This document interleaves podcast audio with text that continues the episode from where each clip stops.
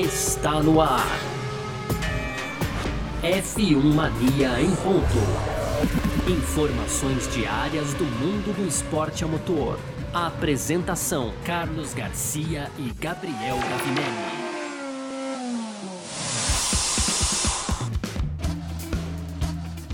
Isso, valeu demais pela sua presença, valeu você que tá junto com a gente por aqui, tá no ar mais uma edição do nosso podcast F1 Mania em ponto, sempre de segunda a sexta-feira aqui trazendo um pouco do que tá rolando no mundo do esporte motor. E como sempre, você entra lá também no f1mania.net, a gente faz um resumo aqui, mas lá tem toda a cobertura completa do que tá acontecendo aí nesse universo, tá bom? Vamos que vamos, muito prazer. Eu sou Carlos Garcia e aqui comigo sempre ele, Gabriel Gavinelli. Fala, Gavi. Fala, Garcia, fala pessoal tudo beleza? Pois é, Garcia. Hoje, dia 20 de janeiro, né? Já quarta-feira. Quarta-feira? Não, quinta-feira, hein, Garcia? É quinta. Quinta-feira, é, tá calor aí. Não tô querendo que acabe essa semana, viu, Garcia? Mas enfim, já estamos na quinta-feira. E o que não faltam, como sempre, são destaques aí. A gente vai falar bastante de Fórmula 1 hoje, viu, Garcia? No primeiro bloco tem o Ross Brown aí dizendo que pode haver alguma disparidade de desempenho no início dessa nova era da Fórmula 1. A gente sabe 2022 vem com novos regulamentos aí. No segundo bloco bloco, Garcia, a gente vai juntar aí, né, a realização do Grande Prêmio da Austrália de Fórmula 1 de 2022, que foi confirmada com um recapeamento também do Circuito das Américas lá em Austin, então um pouco aí dos circuitos no segundo bloco para fechar como sempre aquelas tradicionais rapidinhas, Garcia. E tem aqui a Pirelli, né, dizendo que espera que todas as equipes da Fórmula 1 participem dos testes de pneus em 2022. A Alfa Romeo fez uma pequena alteração no seu nome oficial, Garcia. A Ferrari né, diz aí que pode voltar com o vermelho escuro clássico em 2022 e para fechar, Garcia, essa é boa, viu?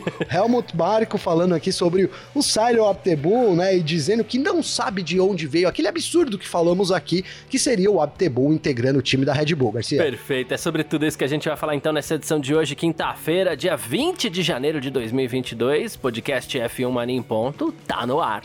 Podcast F1 Mania em ponto.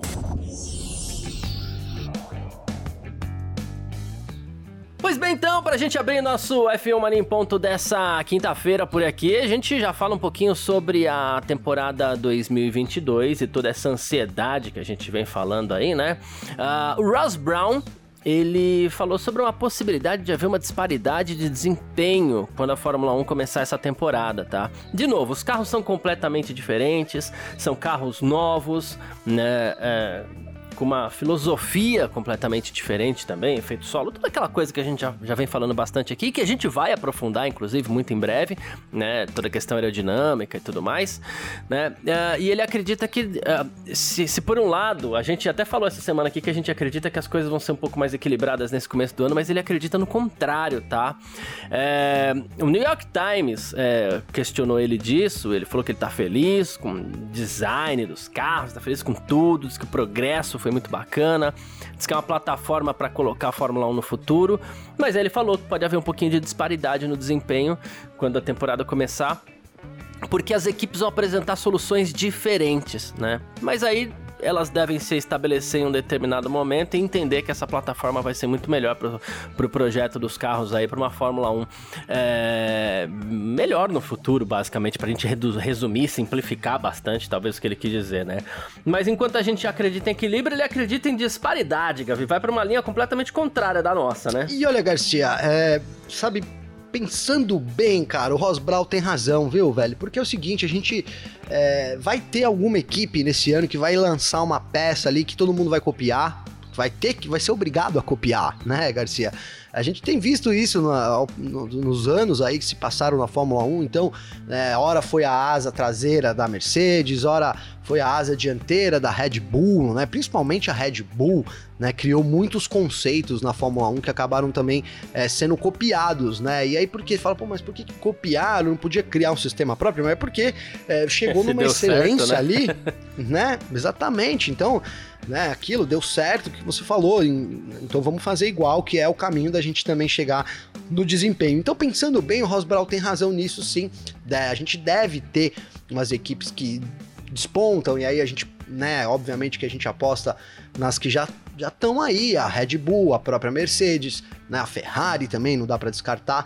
Mas. E agora, cara, é, é assim, é, é complicado essa fala do Brown, porque, sim, acabei de dar razão para ele aqui, né? Mas eu, eu, ainda vejo, Garcia, aqui, por exemplo, é, quem garante que ninguém vai ter que copiar uma peça da McLaren, por exemplo?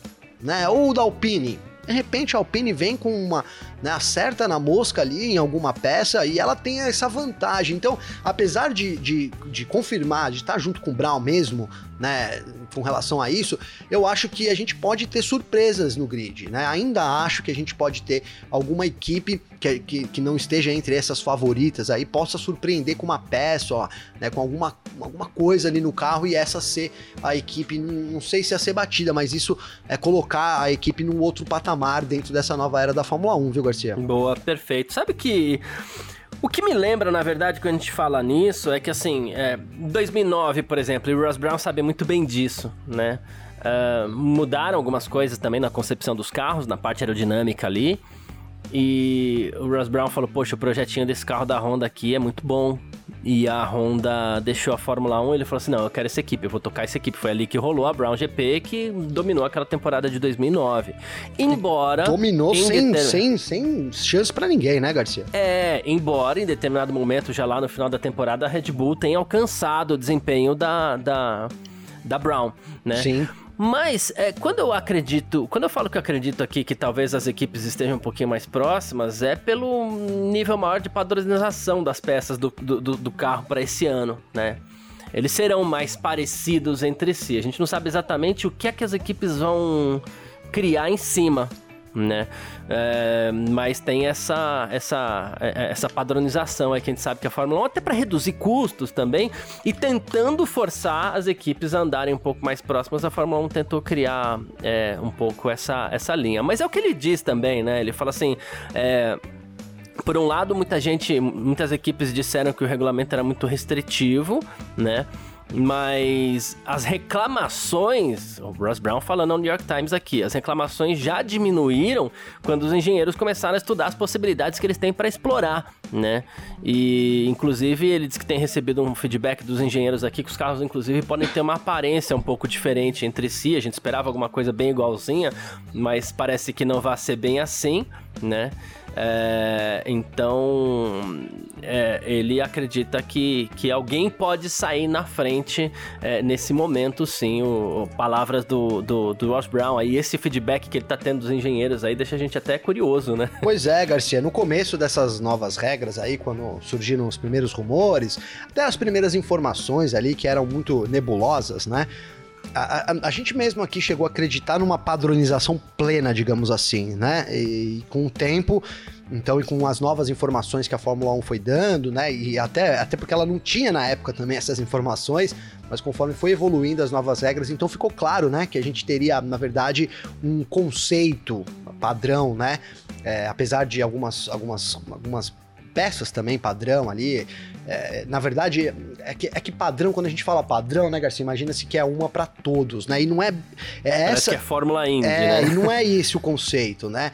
As equipes, elas estão mais limitadas, elas têm menos, menos lugares, digamos assim, para explorar, mas elas podem criar suas próprias asas dianteiras, suas próprias asas traseiras, obedecendo essa nova regra, né? Então, hoje a gente tem essa clareza, né? É bem possível, né, que os carros tenham é, aparências bem diferentes um do outro, né? Não, não, não, vou falar que vai chegar carro com seis rodas, né, Garcia? Igual já teve na Fórmula 1, carro com seis rodas correndo contra quatro, mas com certeza a gente vai ter ali algumas, algumas coisas diferentes, carros diferentes um pro outro. E aí que eu, que eu volto no meu comentário, né? De repente, um desses carros ali, que não necessariamente precisa ser é, os favoritos aí, né? Que, que são favoritos, foram favoritos em 2021, acabam herdando isso para 2022. Não necessariamente esses carros é, podem ser os carros que, que tenham que ser copiados, digamos assim, viu, Garcia? Boa, perfeito. Uh, bom, a gente falou um pouquinho aqui sobre as impressões, as primeiras impressões do Russ Brown com relação ao início da temporada 2022. A gente também está muito ansioso aí pelos testes que já devem começar no mês que vem, ali no Bahrein e tal. E claro, a gente vai trazendo cada detalhe aqui sempre no nosso F1 Mania em ponto. Enquanto isso, a gente parte aqui para o nosso segundo bloco, beleza? F1 Mania em ponto.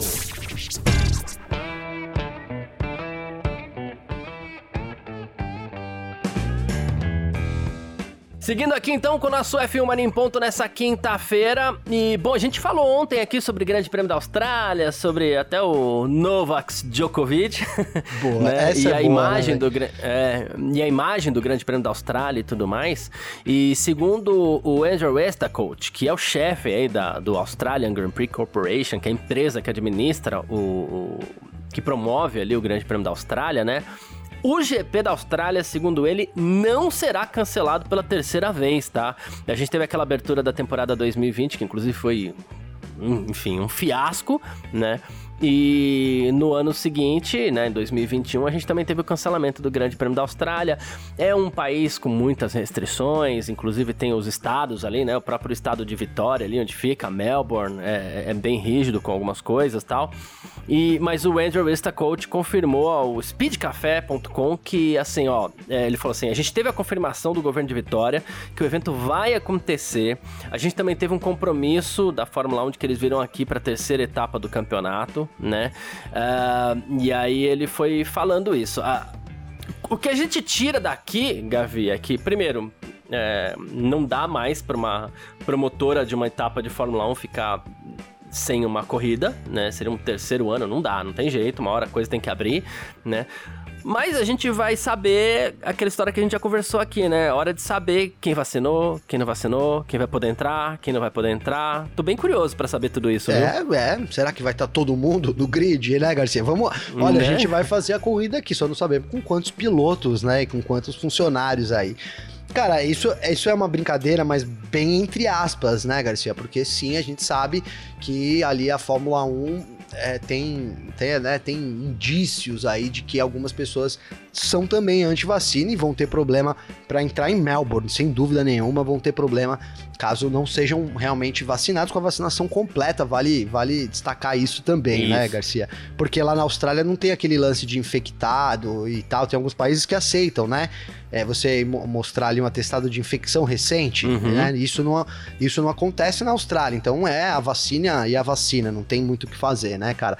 Cara, só antes de passar de novo pra você aí, é, a gente falou do Djokovic aqui, né, cara? E você viu que ele voltando, cara, da Sérvia, Garcia, da, é, da, do- da, da Austrália pra Sérvia, você viu a foto que flagraram ele de novo, Eu cara? não vi. Todo mundo no avião, todo mundo no avião de máscara lá, um assistindo TV, Hum. outro lendo li, e o cara e lá- bonitão. sem com a máscara pra, só numa orelha, assim, com a carona de fora lá, lendo o livro. Então, realmente, o, o Novax, né, Djokovic aí, é, é, é um caso pra gente, não, pra não ser seguido, né, É um Garcia? Mala, não, quero né? ficar, não quero bater nele aqui, assim, ficar falando. Mas, cara, ele tá fazendo por merecer aí esse destaque negativo, então... É isso, foi flagrado de novo. A Austrália fez muito certo em ter, em ter mantido a regra. Eu não esperava diferente, como eu falei hoje aqui. E também, igual você, tô muito curioso para saber como a Fórmula 1 vai entrar com 100% do pessoal lá, sabendo que, né? é, enfim, cara, eu tô levantando rumores aqui, eu não tenho, não, não sei dizer para você quem é que vacinou, quem não é, mas a gente teve pessoas, vou citar uma já então aqui, o Helmut Marko, que no começo de tudo aí foi extremamente contra, queria até infectar todo mundo da Red Bull, você lembra disso, Lembro. Garcia? Que ele queria botar o Verstappen junto com todo mundo lá para infectar e, e acabar com isso, enfim, né? Então, é, tomara que não, mas eu tô também bem ansioso aí para ver como é que a Fórmula 1 vai chegar na, na Austrália, Garcia. Boa, perfeito. Ah, assim, o- o- quando eu falo de. Eu tô muito curioso, é que assim, talvez com exceção feita ao Hamilton, né? é, todos os outros pilotos da Fórmula 1 têm uma projeção menor do que a que tem o Djokovic, né? É, então, assim, porque isso vale de aviso pra quê? Se a Austrália barrou o Djokovic, que a gente vem chamando é, a- a- de forma avessa ao carinho que a gente tem ou não tem por ele, a gente vem chamando de Djokovic, né? Mas É que, enfim. cara, esse nome é muito bom, fala a verdade. É muito bom, né? É Garcia? muito, é sensacional, é sensacional. Mas enfim, é, se a Austrália barrou o Djokovic, é, a, gente, a gente pode pensar que ninguém vai tentar chorar e dizer que não, porque meu passaporte, não, porque eu quero uma exceção, porque eu quero aquilo, porque eu quero aquilo. Não. Não. Né? Se não tiver vacinado, não vai entrar, amigão. Não chore por isso, né? Já se prepare, né, Garcia? Já tem um é. tempo aí, né? Pra... Inventa uma infecção por Covid aí, pula etapa, amigão. É, ou então faça né? isso, né, Garcia? Faça é. isso. Porque realmente, cara, realmente ali acho que. É, cara, doeu ali um pouco, né? Eu vi muita gente desculpa, irritado ali com o que aconteceu com o Djokovic, o pessoal falando, poxa, mas aí os, é, uns caras até assim, né, usando umas palavras é, a democracia coercitiva. Sabe que, quando a galera começa a inventar um monte de palavra para parecer que tá certo, né, Garcia? Entendeu? Uhum. Querendo dizer que a Austrália não tem o direito de fazer o que ela fez. E ela tem sim, né? Ela tem o direito Total. sim. tem, né? Ela é um estado demo. Eu não vou lembrar o nome da pessoa, obviamente, mas se ele estiver ouvindo aqui, ele vai saber que é, ele, que é dele que eu tô falando, né? Então era um tal de democracia burocrática coercitiva. Eu nunca ouvi falar nesse termo, Garcia. nunca ouvi. Mas é, tentou usar ali um termo bonito para justificar que a Austrália precisa aceitar as pessoas e não, não é, não, não é bem por aí. Não mesmo. Né? Então é isso, ela deu seu recado, né? Deu mais que o seu recado. Acho que é, é isso para entrar lá no país você precisa, né? Disso ou então você vem pro Brasil, que aqui no Brasil não tá precisando disso, né, Garcia? Então você escolhe o país que você vai. Infelizmente aqui a gente não precisa disso, né? Exato, é isso. Bom, uh, como a gente comentou também na nossa introdução aqui, o Circuit of the Americas, que a gente chama carinhosamente, esse é carinhosamente mesmo, de cota, né? É, tá fazendo, enfim, um recapeamento aí para poder é, repetir, para poder receber MotoGP, Fórmula 1 com um pouquinho mais de qualidade ali. Né? A gente criticou bastante o asfalto no passado, não só a gente, muita gente criticou é, o asfalto no Grande Prêmio de Fórmula 1 do ano passado, no Grande Prêmio da MotoGP também né? E agora uh, tá saindo o, o, essa, essa, esse recapeamento, né? O circuito afirmou, inclusive, a direção do circuito afirmou que, assim, foram usados radares de penetração no solo, equipamento de mapeamento a laser, software para mapear toda a pista, identificar diferentes reparos que eventualmente sejam necessários, né? E depois disso, o Circuito das Américas trabalhou para recapear as curvas de 2 a 10, de 12 a 16 e construir um bloco para reforçar as áreas das curvas 2 e 10 também, né? Além de ter trabalhado com consultores externos para garantir que o novo asfalto e a base dele especificamente seja uniforme, alinhada, criando uma pista ideal para futuras corridas e eventos. Olha, cara, é, é o Austin ele precisa investir ali no o Autódromo Mundial, salvo engano, Garcia, ele nunca tinha sido recapeado, tá, cara? Então, salvo engano, então ele precisa ali de um, de um reforço, né? E, e, assim, vamos lembrar que os Estados Unidos ele vem com Miami, né? A grande novidade de 2022 é o GP de Miami. Então, assim, é, se eu fosse cota, eu estaria meio com medo também, né, Garcia? Era um, era um caso aqui um é. pouco parecido, né? Com, com o que a gente viveu aqui nos últimos anos também. A gente tinha lá é, Interlagos, né, que sempre recebeu a corrida, o Rio de Janeiro querendo é, fazer um novo circuito ali, com apoio do governo federal e tudo mais, para poder levar a Fórmula 1 para o país. E aí chegou um momento que a gente tinha assim, olha, talvez por que não duas corridas aqui? Claro que essa conversa aí acabou, né, caindo por, por água abaixo, aí o, o, o, Interlagos manteve, o Rio de Janeiro acabou que não tem autódromo até hoje ainda, né, nada de muito concreto assim. Tem uma, vai ter uma pista no Galeão para receber a Stock Car, né, um, é uma Isso. grande novidade do Rio de Janeiro, inclusive, para esse ano, vai ser uma corrida da Stock Car lá no Galeão, mas de fato não é um, um circuito que possa receber a Fórmula 1. Mas por que, que eu tô fazendo essa comparação? Porque se a gente tivesse aqui corrida em São Paulo no Rio de Janeiro. Obviamente que a gente teria uma disputa aí para ver qual é o circuito mais evoluído, não é, Garcia? Uhum. Qual é o circuito que vai receber melhor a Fórmula 1, vai acomodar melhor os funcionários, as equipes e tudo mais. Porque, olha, tem duas corridas hoje, mas será que amanhã vai ter duas corridas ainda? Né, o calendário da Fórmula 1 cada vez fica mais restrito, eles querem aumentar para outras, outras cidades, né? É um desejo, o, o Stefano Domenicali, CEO da Fórmula 1, já deixou isso muito claro. Eu falo aqui sempre, mas dessa, desse desejo da Fórmula 1 de de estar tá cada vez mais no Oriente Médio, algumas datas têm que cair. Então, assim, é, é, é muito bem-vindo e muito importante para Austin mesmo, né? Essa reformulação, digamos assim, porque vai competir com Miami e a gente não sabe por quanto tempo a Liberty vai querer manter duas corridas nos Estados Unidos, apesar do que a gente vê é que né, não corre risco Austin, e mais do que isso, é, já se fala numa terceira corrida nos Estados Unidos, que poderia ser até em Las Vegas, né? Mas, mas é bom Austin se cuidar, Garcia, para não perder aí né, essa oportunidade que tem ficado cada vez mais rara, mais, mais países, mais sedes aí querem receber a Fórmula 1, então quem tem o contrato, quem tá podendo receber, tem que caprichar mesmo para não perder a, a, boquinha aí, digamos assim. Boa, é isso, perfeito. Ah, bom, só mais uma aqui ainda sobre circuitos, GPs e tudo mais, né? A, a, organização da Fórmula 1 decidiu que os organizadores das corridas não podem mais realizar aqueles shows aéreos, viu, Gavi, com, com aviões militares e tal, porque os shows causam muita poluição e não se encaixam nos objetivos da categoria, né? Então a Fórmula 1 vem falando bastante aí sobre sustentabilidade e tudo mais, e inclusive Cara, mas é, eu penso tentando... isso direto, Garcia. Direto, velho. É, então. E a, assim, a Fórmula 1 ela vai contra muitas das coisas que ela prega, Sim. inclusive. Né?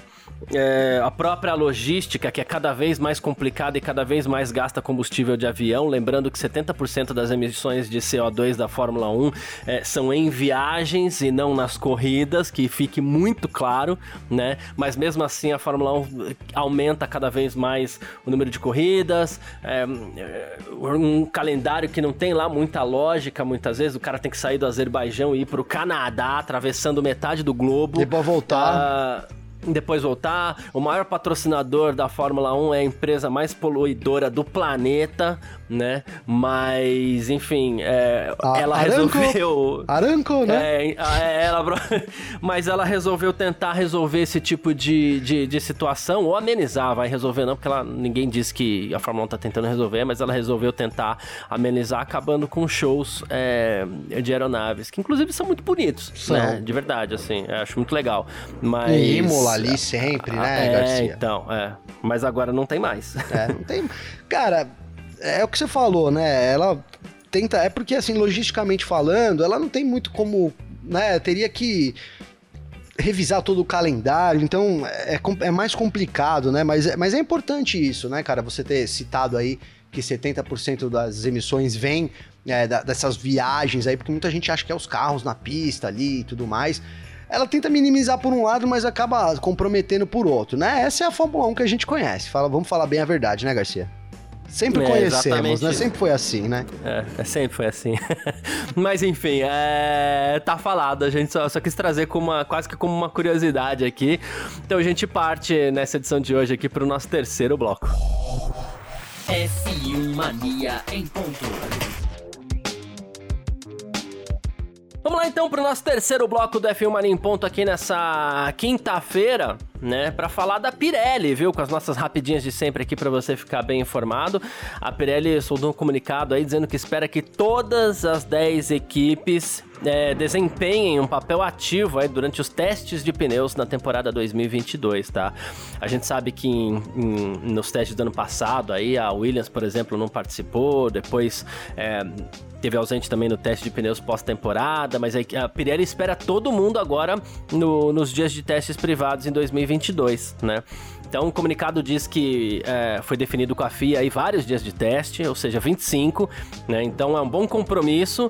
E o Mário Isola disse aqui, ó, acredito que isso nos dá uma boa oportunidade para desenvolver o nosso produto, que é completamente novo, com os pneus aí de 18 polegadas, né? Então, é, esperamos também, assim como o Mário Isola, que as equipes estejam presentes, né? Ah, sim. E olha, Garcia, arrisco dizer que elas estarão, né? Porque tem todos os motivos esse ano, carro novo, né? Novas, novo, quanto mais testes ali, melhor também, não só para o pneu, obviamente, mas também para o desenvolvimento do carro, né, cara? Então a, a, minha, a minha impressão que eu tenho é que sim, esse ano a Pirelli vai ficar feliz, porque todo mundo deve participar desses testes aí, aproveitar ao máximo o tempo de pista que, que eles tiverem ao seu dispor, digamos assim, Garcia. Exatamente. Bom, uh, mais uma aqui pra, pra gente seguir, né? A Alfa Romeo fez uma pequena alteração no seu nome oficial, viu? Agora a equipe se chama Alfa Romeo Racing Team Orlen, né?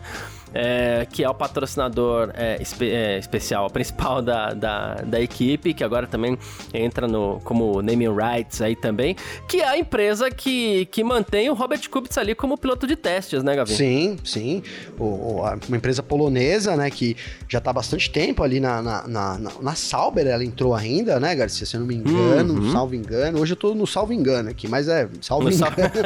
ela entrou ainda com a, com a Sauber e faltou só um by Sauber aí, né, Garcia? Alfa Romeo Racing Team Orlen by Sauber, porque a gente by sabe, Sauber, né, que ainda é, é Alfa Romeo, mas é só um nome ali, porque a, a, equipe, até o site de imprensa continua sendo o Sauber ainda, viu, Garcia? É, então, não é mais do Peter Sauber, mas ainda é a, a, a Sauber mesmo, né? A Sim. mesma empresa que, que, no fim das contas, já foi BMW, é, enfim. É, é isso. uh, e suspeita-se agora também que a Ferrari pode optar por um esquema de cores diferentes do que a gente está acostumado nos carros 2022, né? Muito provavelmente a gente só vai saber isso na apresentação do carro, e a gente vai estar tá acompanhando aqui, né? É, mas parece que a Fórmula 1 vai voltar para aquele vermelho clássico, meio bordô. Lindo, né? o, hein? O vermelho meio escuro, maravilhoso. Anos 90 né? ali, né, Garcia? 80, 90, é, né? A, é, a última vez que a Fórmula 1 usou isso foi naquela corrida comemorativa em 2020, né? É, Sim, em casa, no Grande Prêmio da lembrado, Toscana. verdade. Mas em 2008 e 2007 a Ferrari correu com esse esquema de cores também. Ela era um carro mais escuro, tal, né? E sempre foi maravilhoso, né? Inclusive, eu tenho a minha estante de miniaturas aqui, né? E eu comprei é, duas miniaturas daquele GP1000 da Ferrari, né? Do Leclerc e do Vettel. Eu comprei logo as duas, né? Uma do Leclerc e uma do hein, Vettel. Garcia? Show, hein? E elas ficam, elas ficam do lado né, da Ferrari do Massa de 2008 e da Ferrari do Raikkonen de 2007, né? Que, assim, é, corriam também com esse esquema de cores, né? É, e, pô, que é um bordô maravilhoso, né? Enfim, é, ficou maravilhoso mesmo. Sim, sim, não, eu, eu sou, sou um baita fã, obviamente, todo mundo que é fã de Fórmula 1 é, é, um, é, é um pouco é, fã da Ferrari, né, Garcia? Nem que seja um pouquinho. É, ou ama ou odeia tanto que, que o amor e o ódio andam tão perto um do outro, né? Que, enfim, cara, é, é isso, né? Então, eu, você fala dessa Ferrari, você tem razão, a gente teve corridas mais recentes aqui. Mas sabe o que me, me veio da mente, cara? Aquele carro 27, que era do Miguel, do, é, do Alboreto, cara. Lembra do Alboreto? Sim. Que era pô, o 27. Saudoso Michele. E, ele, e esse carro, e é o Michele Alboreto, e esse carro ele tinha naquele Autorama, que é da, da minha época, que é aquela Fórmula Taiko, Taiko da Estrela, Garcia. E era esse carro que vinha, né? Então vinha ia uma Williams lá das antigas com esse número 27 um carrinho que era bordô, vermelho, maravilhoso. Então, essa é a minha lembrança aí realmente é, da Ferrari. Quando eu penso em Ferrari, vem na minha cabeça esse 27 do Alboreto aí, que fazia parte desse kit da estrela, que inclusive eu tenho até hoje guardado aqui, viu, Garcia? Boa, sensacional. Mais uma aqui, ó. Esses dias a gente falou sobre a possibilidade do Cyril Abtebu, ex-chefe de equipe da, da Renault, é, se juntar à Red Bull como líder do departamento de motores e tudo mais, né? É, já foi negado pela Red Bull e o Helmut Marko resolveu falar sobre isso. E ele disse o seguinte: Eu não sei de onde veio esse absurdo, é um absurdo completo. Primeiro que ele falou, Ben Hodgkinson é e continuará sendo nosso líder do projeto de motor e esperamos que ele possa começar o mais rápido possível. E eu acho engraçado que, assim, a Red Bull, além de tudo, reclamava tanto dos motores da Renault e a briga com a Bitebull começou exatamente por conta de falta de confiabilidade. Seria estranho mesmo, de repente, ele virar líder do projeto, né? Não, não, seria muito estranho, né, cara? Porque...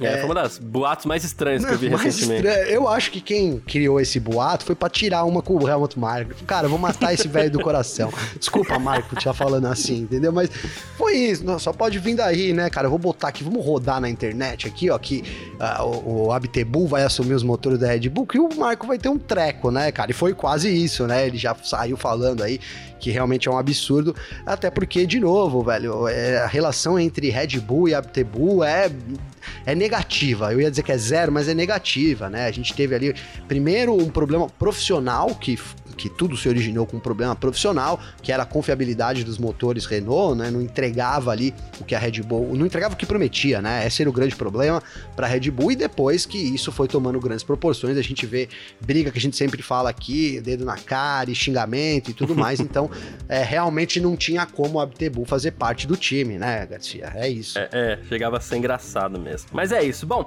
Pois é. Quem sempre quiser entrar em contato com a gente aqui pode mandar mensagem pra gente e tudo mais.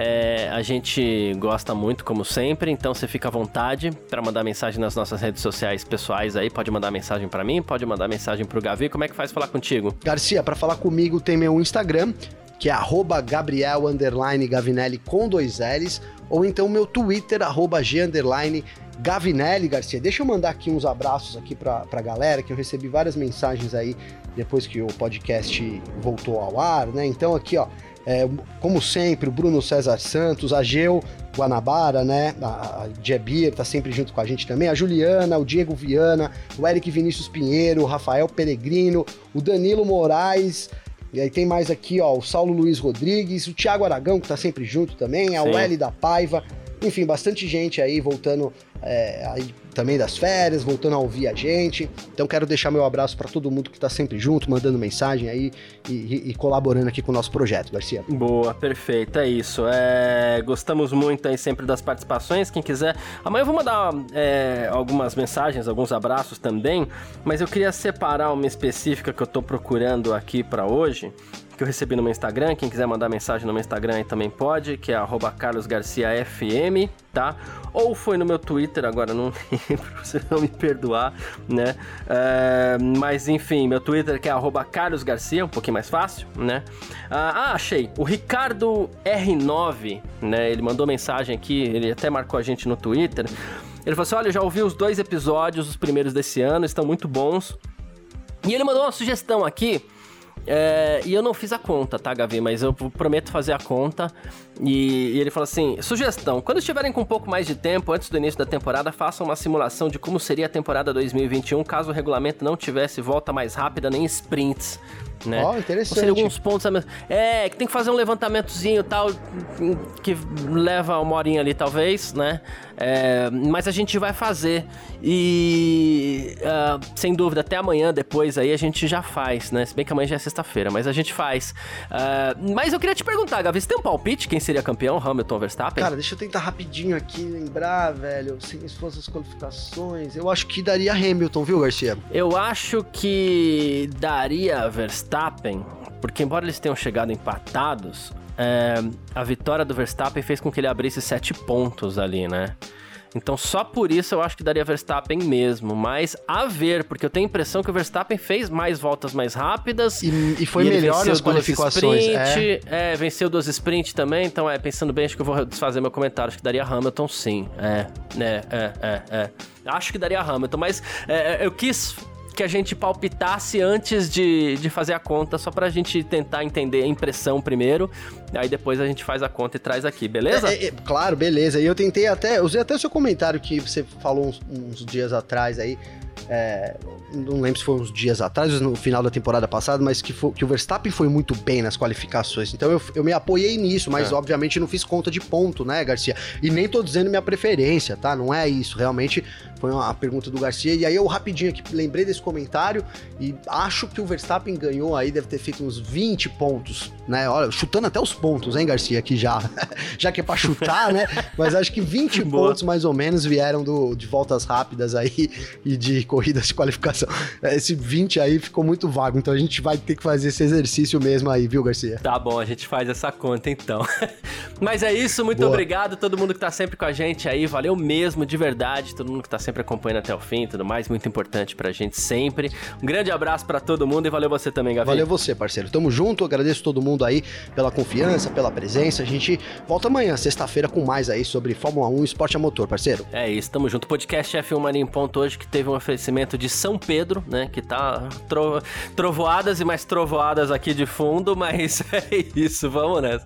É, é- é isso, gente. Valeu demais e tamo junto. Tchau. Informações diárias do mundo do esporte a motor. Podcast F1 Mania em ponto.